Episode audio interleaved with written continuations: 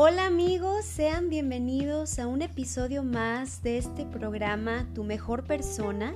Mi nombre es Ileana Pinzón y en esta ocasión quiero mandarles un saludo muy especial a todas las personas que me han escuchado desde Colombia, Argentina, Costa Rica, Perú, Estados Unidos y varias ciudades de Europa.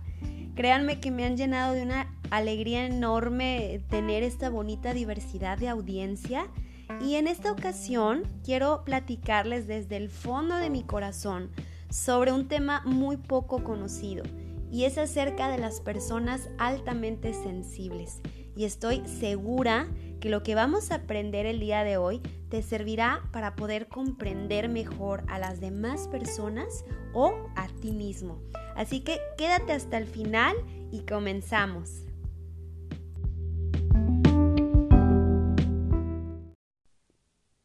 Quiero comenzar esta plática contándoles sobre mi testimonio. Yo pasé la mayor parte de mi vida pensando que mi forma de ser era un problema para la gente. Y llegué a visitar psicólogos porque yo no sabía cuál era mi problema. Y la gente me decía que mi forma de ser era muy especial.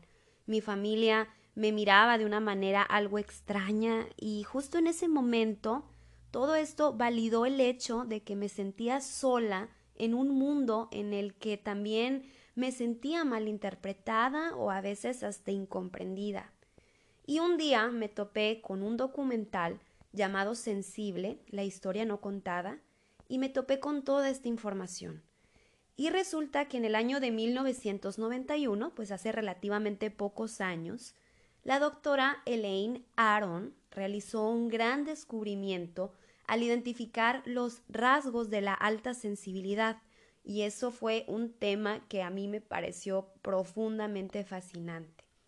Y para explicarles esto más a detalle, debemos de entender que la alta sensibilidad no es un trastorno o una enfermedad, sino que es un rasgo innato del carácter presente tanto en hombres como en mujeres. Y, hoy la investigación sobre esto pues ya es bastante sólida. Tenemos desde estudios cerebrales hasta análisis genéticos. Y hoy en este podcast yo pretendo aclarar todos los rasgos de la alta empatía y alta sensibilidad.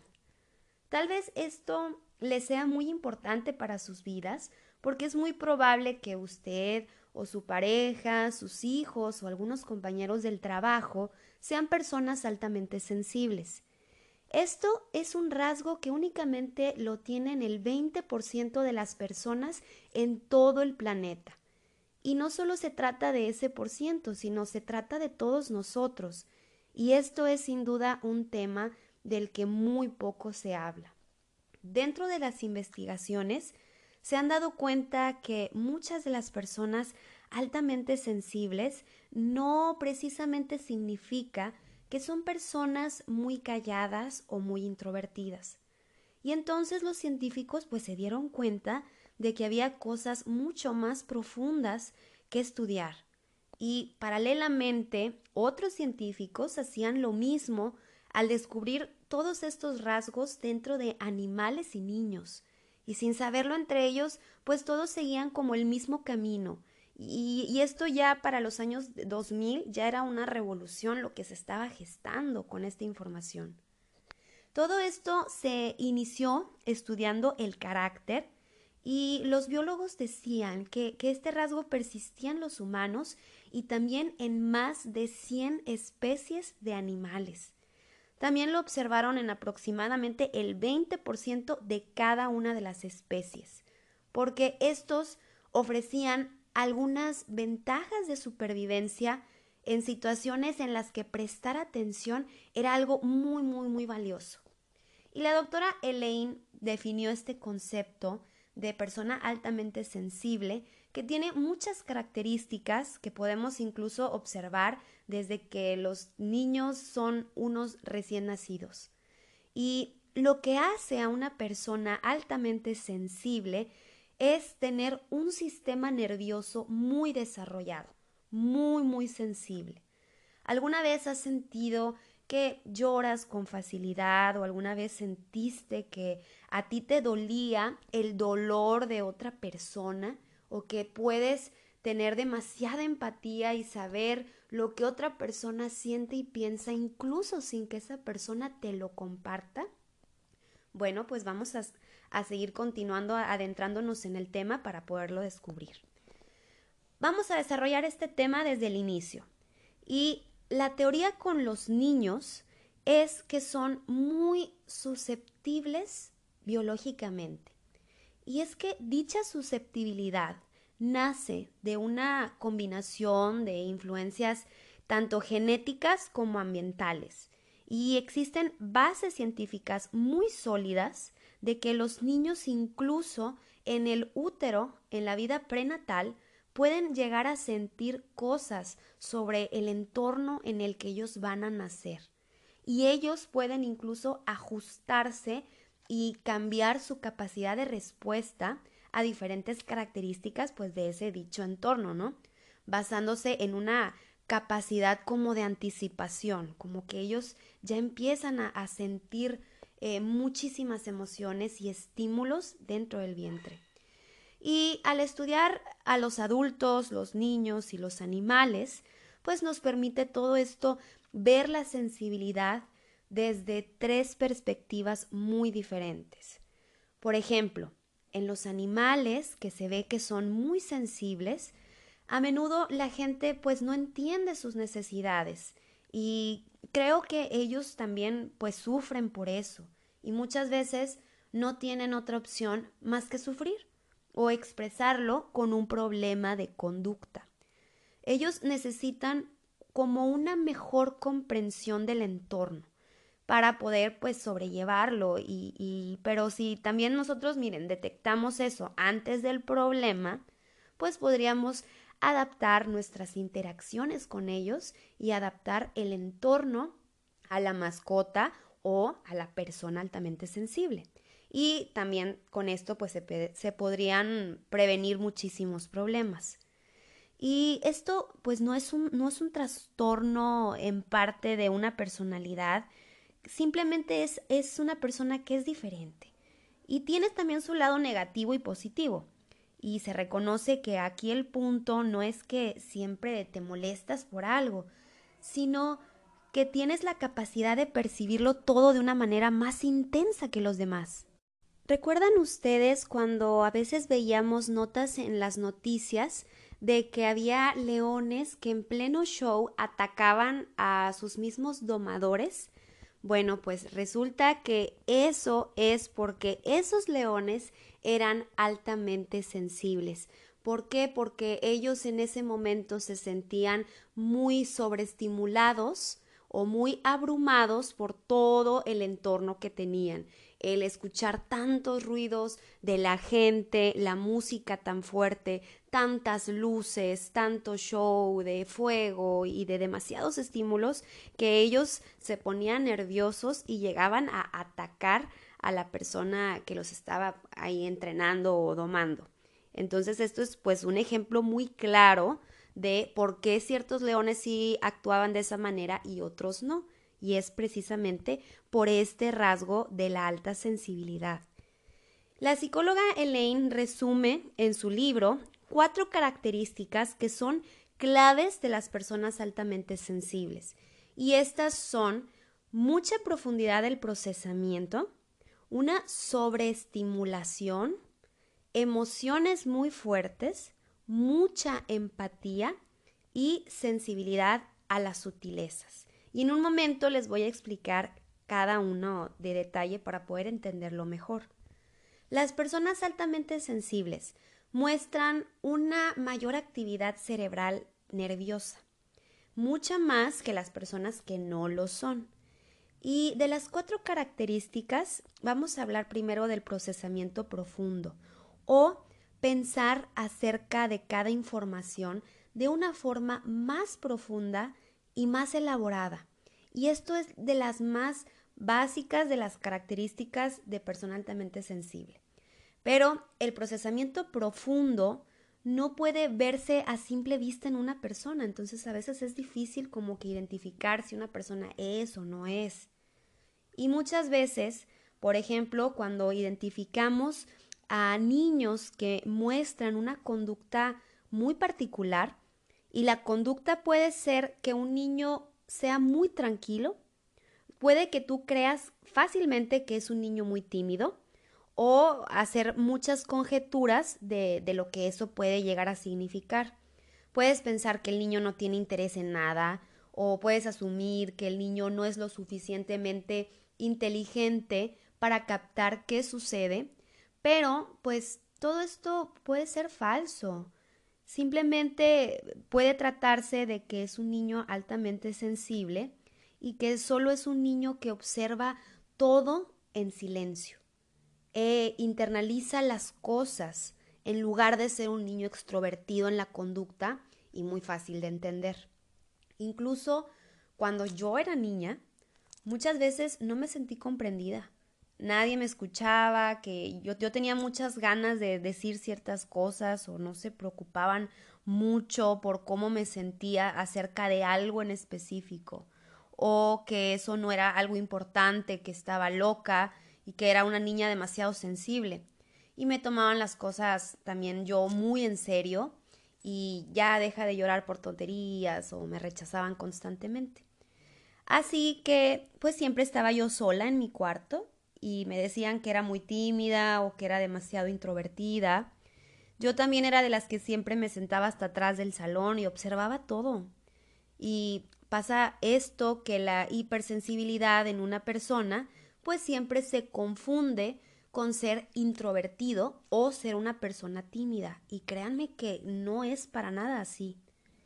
Y como somos una minoría de personas con este rasgo de personalidad, a menudo la gente te trata diferente, porque quizás muchas, muchas veces nos vemos muy, ¿cómo les digo?, sobreestimulados ante muchas circunstancias. Por ejemplo, cuando vamos a una fiesta y vemos tantos estímulos y mucha gente y mucho ruido, muchas luces, todos hablando, todos tomando, y eso al cabo de un ratito, por decir, después de una hora, ya te empiezas a sentir un poco agobiado. Y lo único que quieres es ya regresarte a tu casa, a la tranquilidad, al silencio, a la paz. Y, y pues es una realidad que muchas veces a estos niños he visto que los diagnostican con autismo, por ejemplo, o con algo relativo al autismo, o puede ser incluso este trastorno de Asperger, cuando en realidad pues no tiene nada que ver con eso, porque son no son trastornos. Todo eso pues son diagnósticos mal hechos y el niño solamente es altamente sensible, se toma las cosas de una manera diferente. Y si eres realmente sensible, tienes este don de no necesitar verlo todo, porque eres sensible y puedes sentir lo que ocurre a tu alrededor y puedes estar muy consciente y anticipar dónde están los otros, incluso hasta sin necesidad de verlos. Es como si tuvieras un sexto sentido. Y la profundidad del procesamiento puede ser algo inconsciente, muy parecida a la intuición. Es decir, podemos saber algo sin saber cómo lo sabemos. Espero que me entiendan un poquito. Y esto no se aprende haciendo ejercicios mentales o de visualización. Simplemente ya nacemos con eso. Y yo pienso que este es un don muy especial y es un talento natural. Y naturalmente, si procesas todo en tu entorno de una forma más profunda y completa, es por eso que te sobreestimulas con muchísima mayor facilidad que otros. Y la sobreestimulación es lo que los mm, cercanos a los más sensibles llegan a notar más. Y es lo que realmente puede también frustrarlos y confundirlos. Básicamente, muchas, pero muchas situaciones que vivimos son muy sobreabrumadoras. Incluso algo que puede ser tan sencillo como por ejemplo caminar en la calle, puede ser como muy estresante, tanto ruido de los carros pitando todo el tiempo, el calor intenso, muchos olores buenos y malos en la calle, ver personas tiradas muy necesitadas pidiendo dinero, bueno, todo, todo esto en conjunto puede ser muy estresante a veces, porque estás como muy consciente de las cosas, demasiado consciente. Nosotros vemos las cosas y sentimos las cosas y las percibimos y las procesamos de manera más profunda que otras personas. Y, a veces poder salir al mundo es un acto de, de tratar de equilibrarte siempre, todo el tiempo. Y aquí el problema es encontrar el equilibrio.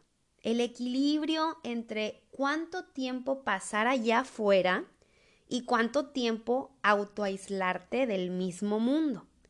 Y la verdad es que la gente sensible tiene mucho que ofrecer. Son personas curiosas y a menudo altamente creativos, pero simplemente necesitan tiempo para estar tranquilos. Y una vez que entienden esto, pues ya empiezan a plantearlo y todo está en orden. ¿Sí? La sobreestimulación es también una desventaja para la sensibilidad, pero también si lo sabemos equilibrar, puede ser un gran don que tenemos. Y una de las cosas que la gente altamente sensible pues declara es que puedes a veces llorar con facilidad. Y mucha gente también llora con facilidad, pero en general parece ser más en las personas que tienen pues este tipo de personalidad. Pero ¿cuál es la razón de esto? Si procesas información más profunda todo el tiempo, entonces algo que quizás no haga llorar a otra persona porque no le presta atención con tanto detalle, pues hará llorar a una persona altamente sensible. Y estos hallazgos también muestran que la gente sensible presenta una mayor activación en áreas asociadas con, con nuestra empatía en el cerebro y tiene mucha respuesta también a emociones, por ejemplo, de sus parejas o de personas totalmente desconocidas. Y vamos a hablar también sobre la empatía, que va muy de la mano con todo este tema. Empatía significa que podemos entender realmente lo que la otra persona está sintiendo y darle nuestro apoyo de manera bien profunda.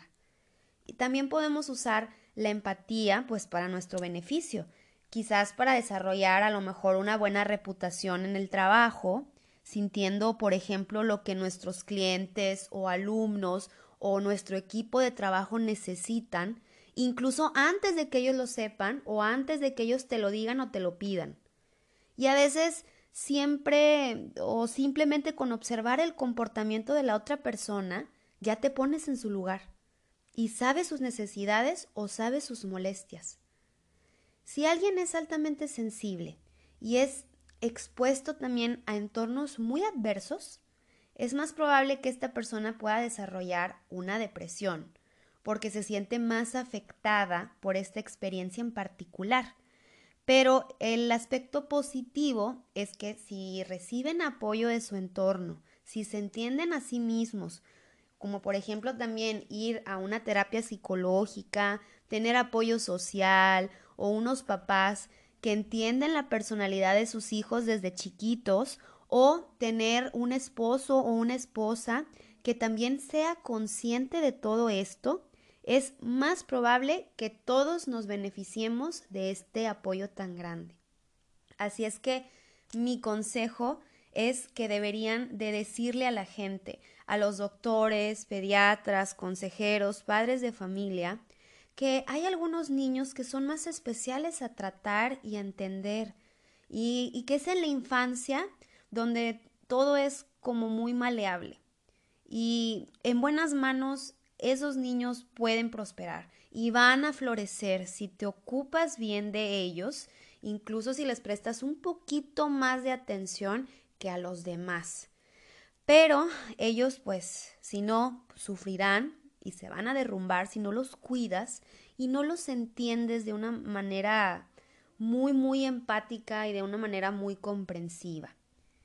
Y una de las grandes claves de la crianza en los niños altamente sensibles es, por ejemplo, honrar cada uno de sus sentimientos y dejar también que estos sentimientos los sienta por completo. Otra clave podría ser evitar que se sobreestimulen. Si llega el momento en que la persona necesita su momento de soledad, su momento de silencio y de tranquilidad, pues permíteselo eh, y dáselo sin ninguna presión. Creo que es importante que todos podamos trabajar en equipo, como familia, como pareja, como amigos y demás. Por ejemplo, si un niño en público empieza a llorar y se tira a patalear y a gritar desesperadamente, pues muchos papás se avergüenzan por eso, por este tipo de, de cosas, que la conducta de su hijo en un minuto está bien y al otro minuto ya está desesperado. Pero ¿no les parece que en lugar de decir simplemente algo, pues este niño se siente abrumado? Eh, ¿Por qué? Porque es demasiada información para procesar, demasiadas cosas que ver, demasiado ruido, demasiada textura, simplemente demasiados estímulos. Y en vez de esto, piensan todos que se portan muy mal y los castigan o los disciplinan y ellos se sienten avergonzados y todo sin necesidad porque pues los papás no saben que, que es un niño altamente sensible y por supuesto que es importante que los papás también les pongan límites a los hijos, o sea, yo no digo que no, pero creo que todos aprendemos mejor en un estado óptimo de tranquilidad y no con demasiado ruido o muy poca estimulación. Un regaño muy severo o, muchos gritos golpes o todo eso, a lo mejor puede corregir a un niño menos sensible, pero puede sobreestimular a los niños sensibles tanto así al punto de, que, de que ellos procesan la lección moral detrás del regaño de una manera muy diferente. Y a veces creo que hay que saber esperar para poder discutir con el niño de lo que sucedió. Y hay que también saber negociar con él acerca de lo que deberíamos de hacer a la próxima vez. Y a menudo, pues esto simplemente es todo lo que se requiere. Eh, encontrar el momento adecuado, cuando el niño pues esté tranquilo, en su cuarto, a solas, bajarte a su nivel, platicar con él de una manera muy, muy, muy paciente. Y yo creo que así podemos lograr muchas mejores cosas con los niños. Otro dato interesante es que el porcentaje de hombres y mujeres muy sensibles es exactamente el mismo para todas las culturas. Así es que esto no es algo exclusivo de las mujeres o de niños chiquitos, no, para nada. Los hombres también y de la misma manera. Y la misma susceptibilidad también está presente en el trabajo porque algunos ambientes laborales sacan lo mejor de la gente sensible y otros no. Y esto puede provocar que las empresas pierdan a sus mejores empleados. Y a la gente sensible le molestan los supervisores muy abusivos o los compañeros de trabajo muy negativos. Y al final hasta pueden incluso renunciar a ese trabajo. Hay un estudio que comprobó que los supervisores están más satisfechos con los trabajadores altamente sensibles que con los que no son. Pero cuando ocurren cosas negativas en el trabajo, las personas sensibles reaccionan de manera excesiva. ¿Por qué? Porque absorbemos la negatividad de una forma más profunda para otros. Y a lo mejor aquí Tú te puedes ver bien tranquilo por fuera, pero por dentro tienes toda una revolución de estrés y de ansiedad y de problemas que te sobrepasan. Y si no tenemos un cuidado personal y tenemos un equilibrio emocional y paz espiritual, pues realmente nos exponemos a un numeroso cantidad de problemas de salud, problemas de comportamiento y también problemas emocionales que esto pues puede afectar nuestras vidas y nuestro bienestar en general o caer en una depresión. Actualmente el mundo acelera su ritmo y a veces hasta parece que no podemos seguirle el paso, pero en realidad es que sí, sí podemos. Y mientras dispongan de las pocas cosas que necesitan en el lugar de trabajo, que viene siendo un poquito de paz y de tranquilidad y refuerzos positivos, porque por su naturaleza la gente sensible acepta las críticas para poder también revisar su comportamiento y mejorarlo. Pero si lo único que recibimos son críticas, pues nos derrumbamos de una manera muy, muy fácil. Algo importante también que les quiero mencionar es que las personas sensibles no tienen miedo de convertirse en líderes y ser también excelente guías de personas. No, como les comenté en un inicio, no quiere decir que seamos personas introvertidas o antisociales, no para nada.